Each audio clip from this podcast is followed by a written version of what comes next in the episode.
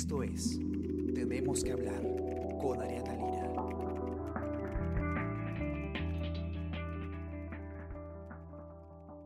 Hola, ¿qué tal? ¿Cómo están? Espero que se encuentren muy bien. Está con ustedes Ariana Lira y hoy tenemos que hablar de interpelaciones, tenemos que hablar del Congreso. ¿Por qué? Porque se ha presentado un pedido de interpelación contra el primer ministro, eh, Vicente Ceballos, por el manejo que ha tenido el gabinete eh, frente a, la pandemia por el coronavirus.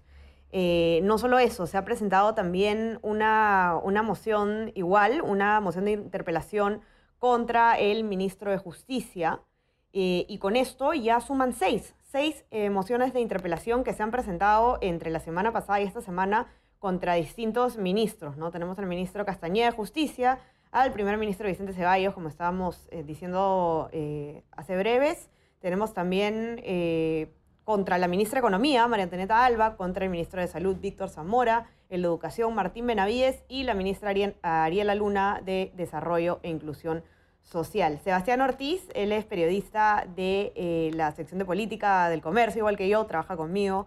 Eh, está aquí eh, con nosotros por primera vez y nos va a contar los detalles en esta nota. ¿Qué tal, Sebas? ¿Cómo estás? ¿Qué tal, Ariana? ¿Cómo estás? Eh, sí, mira, como, como bien decías, el día, el día de ayer, eh, las bancadas de Unión por el Perú, Frente Amplio y, y Podemos Perú han presentado dos, dos, nuevas mociones, porque hasta el día martes habían, habían cuatro, cuatro mociones para interpelar a diferentes ministros.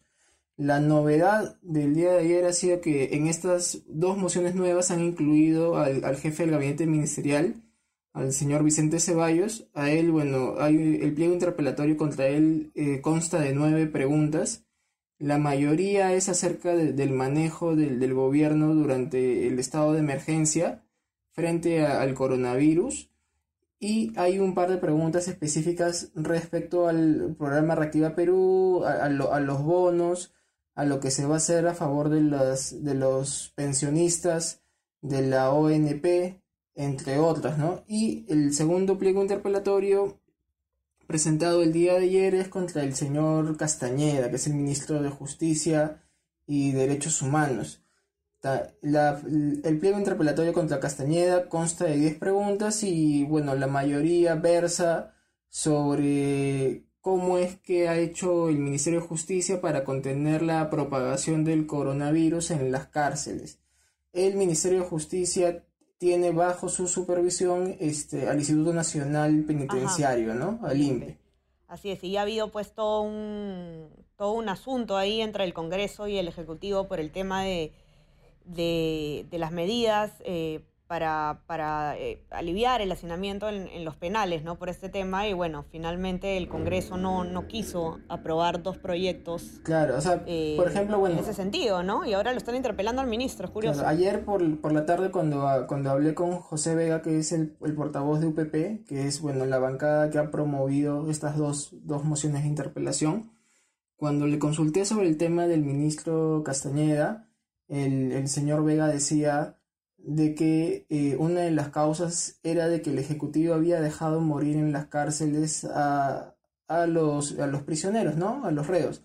Pero el, el señor Vega no, no, hizo ninguna mención ni tampoco, ni tampoco reflexionó acerca de que el Congreso, cuando el Ejecutivo pide en marzo el pedido de facultades, el Congreso retira una oración del pedido de facultades que hubiese permitido al Ejecutivo en ese momento tomar medidas concretas sobre el deshacinamiento en los penales. Ese es uno. Y dos, de que luego cuando el Ejecutivo manda su proyecto de ley no lo aprueban y tiene que mandar eh, un nuevo pedido de facultades, me parece que en la quincena de mayo.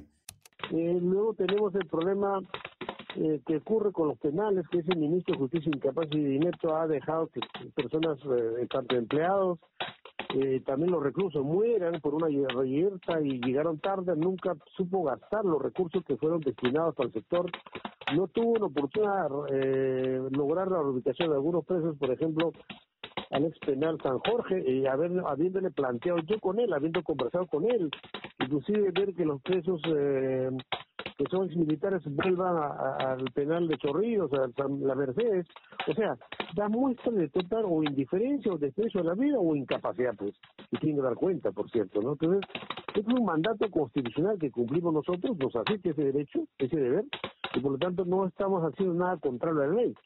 Ellos no tienen que molestarse, ellos tienen que cumplir con lo que dice la Constitución y las leyes.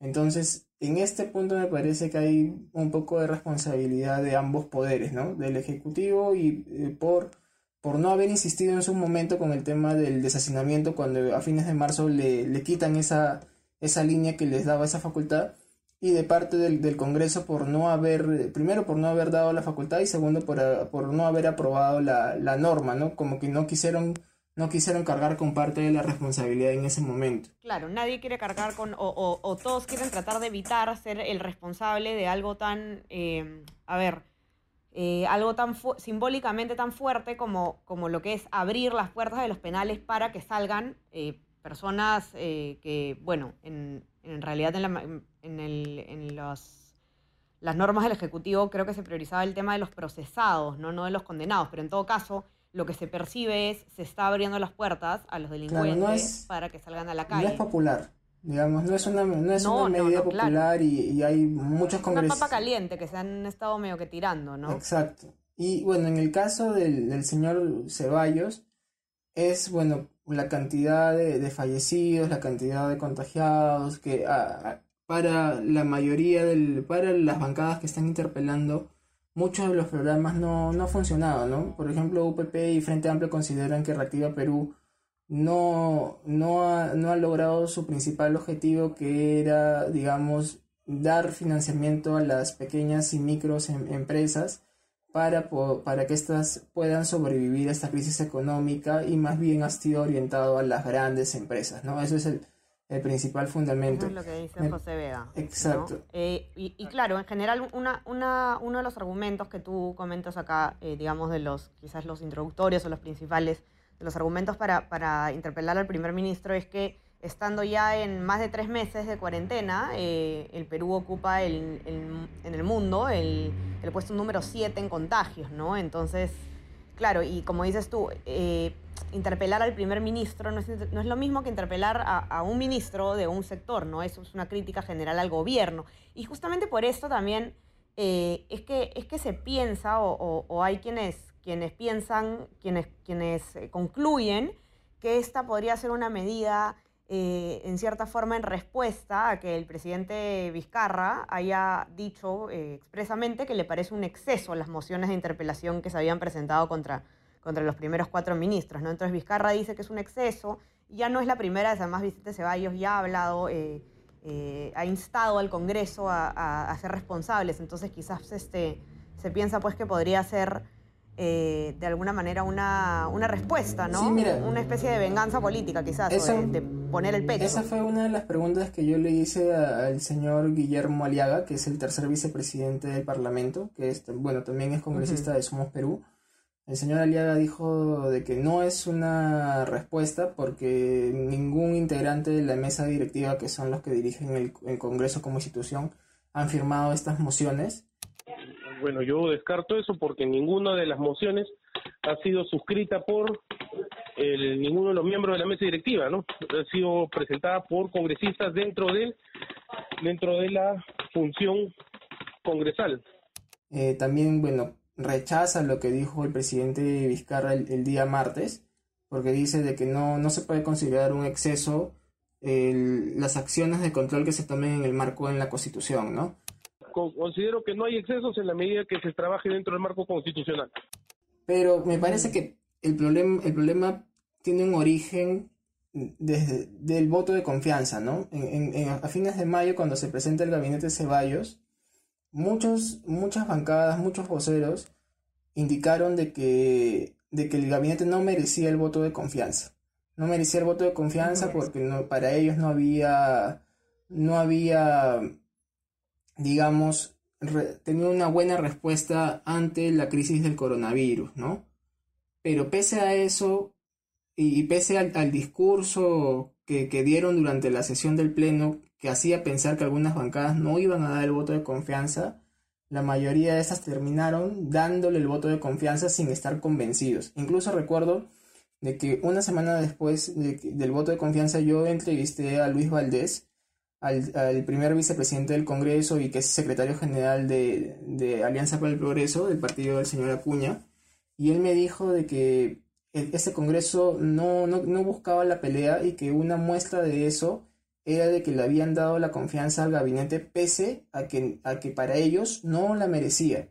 Entonces, por eso yo creo que ahí, ahí es el origen y ahora se ve, se ve de, en, esta, en este rosario de, de, interpelaciones, se ve el resultado de esa votación, ¿no? que no estaban realmente convencidos de darle la confianza, porque si, si recuerdas, Vicente Ceballos no solo expone la política general del gobierno y los actos del interregno, también expone el, las acciones que se habían tomado, que había tomado el Ejecutivo en los dos primeros meses y medio de la pandemia. Entonces, cuando le dan el voto de confianza, eh, también estarían, eh, también el Congreso estaba respaldando esas acciones, ¿no? Entonces, pero ahora la mayoría de interpelaciones van orientadas a cuestionar las acciones del Ejecutivo durante el estado de emergencia. Así es. No, y además el, cambio de, de, la evolución de la, de, la, de la oposición durante la pandemia ha sido radical, ¿no? Eh, bueno, no radical en el sentido de, que de un momento al otro eh, se puso, eh, se puso más, más de cierta forma, más tensa la relación entre el Ejecutivo y el, y el Congreso, sino que al comienzo, de hecho, todos los focos estaban sobre el Ejecutivo, ¿no? Yo me acuerdo cuando comenzaba la cuarentena del Congreso casi no escuchábamos, más que su instalación, y luego ya el, tono empezó a subir cuando se empiezan a enfrentar por diversos temas, como por ejemplo el tema de las AFP, etcétera. Y, así es como, como, ha ido escalando de cierta forma y ahora el discurso después, eh, claro, sin duda eh, alguna, alguna confrontación hay ahí con, con el tema de, de, las, bueno, son seis mociones de interpelación, no, no es poca cosa, es una crítica clara al gobierno. Ahora, eh, ¿cómo, ¿cuándo se van a ver estos? Porque, claro, estos, estos plenos maratónicos ya los estamos viendo, ¿no? Pero ya va a acabar la, esta primera legislatura y, son seis mociones. ¿Cuándo se verían? Claro, mira, la legislatura termina el, domingo. Eh, según lo que tengo entendido, eh, en estos días eh, se tiene pensado hacer uno o dos plenos. Pero el señor Aliaga, que es el tercer vicepresidente del Congreso, me comentó ayer por la tarde de que, de que lo más probable es que estos dos plenos, en estos dos plenos se le, pueda, se le dé prioridad al tema de la reforma política que es urgente porque hay, hay dos dictámenes de la Comisión de Constitución que plantean reformas a la Constitución, vale la redundancia. Una es al, tema de inmunidad y otra al, impedimentos para ser candidato. Si no lo aprueban hasta, hasta el domingo, e, estas medidas que requieren una segunda votación en la próxima legislatura no, no podían ser, eh, digamos, eh, no podían servir en las elecciones del 2021. Entonces, por eso el señor Aliaga... Claro, ahí definitivamente la prioridad está urgente. Exacto. Entonces, por eso el señor Aliaga eh, comentó de que lo más probable es que estas mociones se vayan a ver cuando comience la siguiente legislatura. Pero la siguiente legislatura comienza el, lunes 6, 6, de julio. En esta oportunidad, como es un parlamento breve, los congresistas han decidido no hacer, digamos, un intermedio o irse de vacaciones un par de semanas, ¿no? Entonces, lo primero que se tiene que hacer es dar cuenta de las mociones en el, Pleno del Congreso y una vez que se dé cuenta de, las mociones, se pone a votación en la siguiente sesión. Entonces vamos a ver, también depende mucho de que la mesa directiva vaya, vaya incluyendo las mociones en la agenda, ¿no? Para dar cuenta. Hay que tener en cuenta de que el, el señor Merino, que es el presidente del Congreso, ha cuestionado las mociones de interpelación, ha dicho que no es el, no es el momento. Así que vamos, hay que ver también cómo maneja la mesa directiva el, debate de estas mociones, ¿no? Claro, y no son todas las bancadas pues las que las firman, ¿no? Eso es, este, Pero sí están la, importante. Sí están la mayoría, o sea, por ejemplo, bueno, Acción Popular, Fuerza Popular, UPP, eh, FREPAC, Frente Amplio han firmado, han firmado estas seis mociones, no las seis, pero alguna de estas seis. Y Alianza por el Progreso eh, preside la Comisión de Salud y en la Comisión de Salud es precisamente donde se decide interpelar a, al ministro Zamora porque pidió eh, una ir en otra ocasión al, al, a la Comisión de Salud porque no, no podía asistir el día martes porque estaba en la conferencia de prensa con el presidente, ¿no? Una cosa que me parece interesante en tu nota es esto que te comenta Daniel Urresti, eh, de, que, de que algunos congresistas eh, perciben cierta desidia de parte de los ministros al momento de...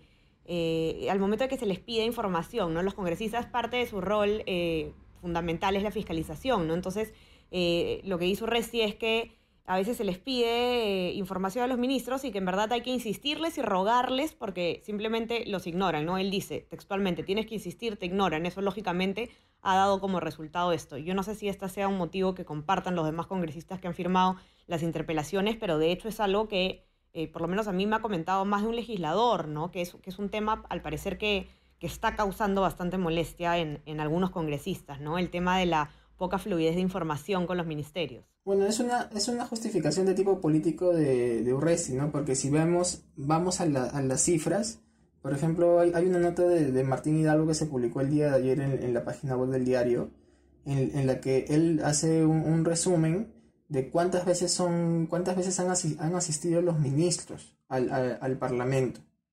Y, y, son varias citaciones, ¿no? Hasta el momento han, han, han, han ido 69, no, ha habido 69 citaciones a ministros. Y los más solicitados han sido justamente los seis ministros que están siendo interpelados. ¿no? Por ejemplo, Margarita Alba tiene nueve citaciones, afronta un pedido de interpelación. Ariela Luna, siete citaciones, también tiene pedido de interpelación. Víctor Zamora, seis, seis citaciones, también interpelado, eh, pedido de interpelación. Igual con Martín Benavides, seis invitaciones al Congreso. Y en el caso de Benavides, me parece que es el único que no es, que la, la motivación central no, no son las acciones del Ministerio de Educación frente al coronavirus, sino son las acciones de la SUNEDU para licenciar a dos universidades, ¿no?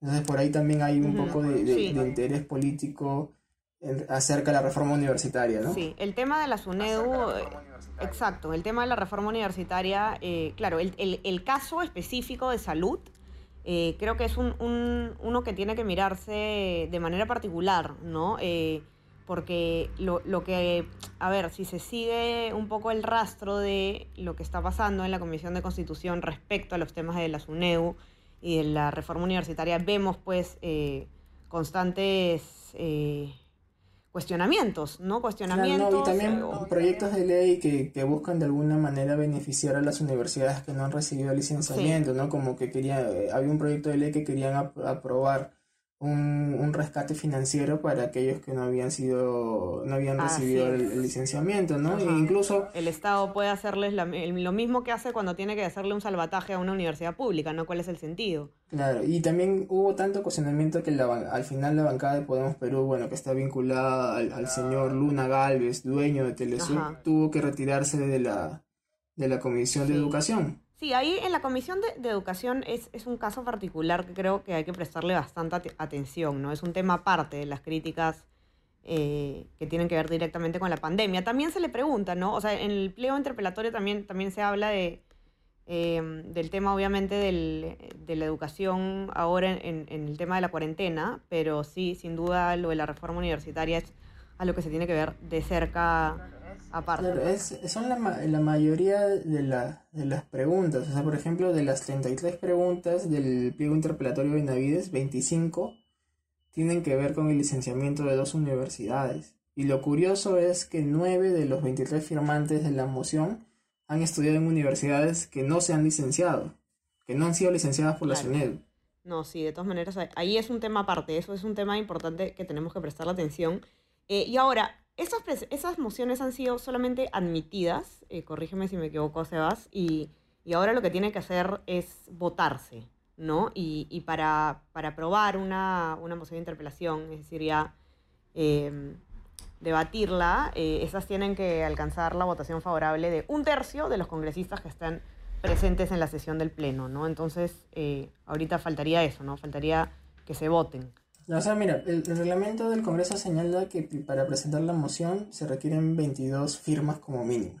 Ya, eso, Ajá. eso lo cumplen las seis. Lo han cumplido. Las seis. Las seis eh, mociones de interpelación contra los ministros de- del gabinete Ceballos. Luego, el segundo paso, digamos, es que una vez que se ingresa a, a trámite, el, en el Pleno del Congreso se tiene que informar acerca de que han ingresado estas, estas mociones. Y en la siguiente sesión se vota. Luego, en la siguiente sesión, para que sea aprobada, se necesita, bueno, como has referido, eh, un tercio de los congresistas hábiles. No se cuentan los que tienen licencia. Y el último paso, digamos, es la interpelación que se realiza entre el cuarto y el décimo día después de aprobada la moción en el Pleno. Claro, perfecto. Y esto, esto no significa que, hay alguna- al- algunas confusiones ¿no? en redes sociales. Esto no significa que se esté buscando censurar a los ministros. Es otro procedimiento aparte. Esto es interpelación, es simplemente... Ajá. No, ese es otro, pro- ese es otro procedimiento. Pero, por ejemplo, a ver, cua- cuando hablé ayer con el señor Vega, él, bueno, me dijo de que si, si la justificación o las respuestas de los ministros no satisfacen a UPP, Ujú. ellos van a ir por la Sí, censura. definitivamente. Muchas veces es utilizado como un paso bueno, previo. vamos, a ver si tiene respaldo de otras bancadas, Así ¿no? es. Bueno, estaremos atentos, Sebas. Entonces, los que están con nosotros escuchándonos, eh, entren a la web del comercio, eh, www.elcomercio.pe, para que puedan leer la nota completa y además eh, todo lo que les tenemos el día de hoy eh, sobre política, eh, sobre locales, eh, internacional, coronavirus, toda la información que necesitan. No se olviden también de eh, suscribirse a todas nuestras plataformas. Estamos en Spotify, en Spreaker, en Apple Podcast y en... ¿En cuál me estaré olvidando? Estamos en todas las plataformas para que escuchen los podcasts y también no se olviden de suscribirse a nuestro WhatsApp, El Comercio Te Informa, para que a lo largo del día puedan recibir lo mejor de nuestro contenido. Muchas gracias, Sebas, por acompañarme. Un gustazo tenerte por aquí. Que tengas un lindo día y todos los que nos escuchan también. Cuídense mucho. Chao, chao. Dale, Diana, un abrazo. Un abrazo también para los lectores. Esto fue Tenemos que hablar. Esto fue El Comercio Podcast.